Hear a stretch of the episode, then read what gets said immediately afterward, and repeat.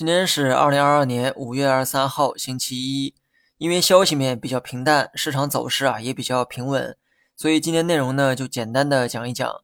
有人看到海外又出现了新的疫情，叫做猴痘疫情。有人问我该怎么看这件事情。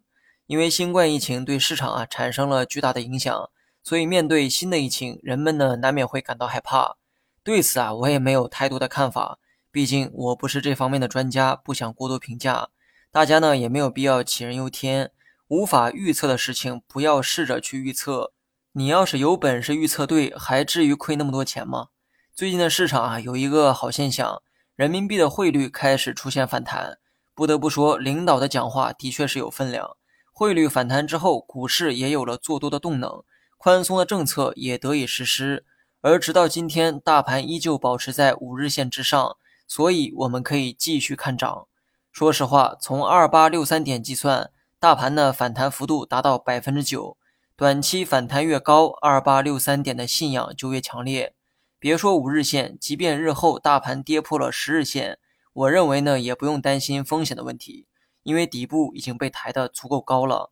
至于短期走势，继续参考五日线，不用总来问我市场接下来怎么走。这个时候啊，学会做一个傻子，没破五日线，你就一路看涨。等破了五日线再去看回调。板块方面呢，留意三个行业，分别是半导体、新能源和消费。前两个属于科技成长股，后一个消费属于是价值股。二者呢，往往会交替的表现，成长股上涨，价值股回调；价值股上涨，成长股回调。但你不用试图猜对这个节奏，成年人没必要做选择，都买下来就好了。其实买什么不是最重要的。如何去买才是？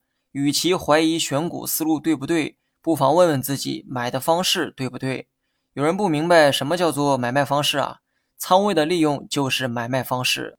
或许你选对了正确的股票，满仓进去以表决心，但股价如果先跌去百分之二十，请问你还能坚定最初的信仰吗？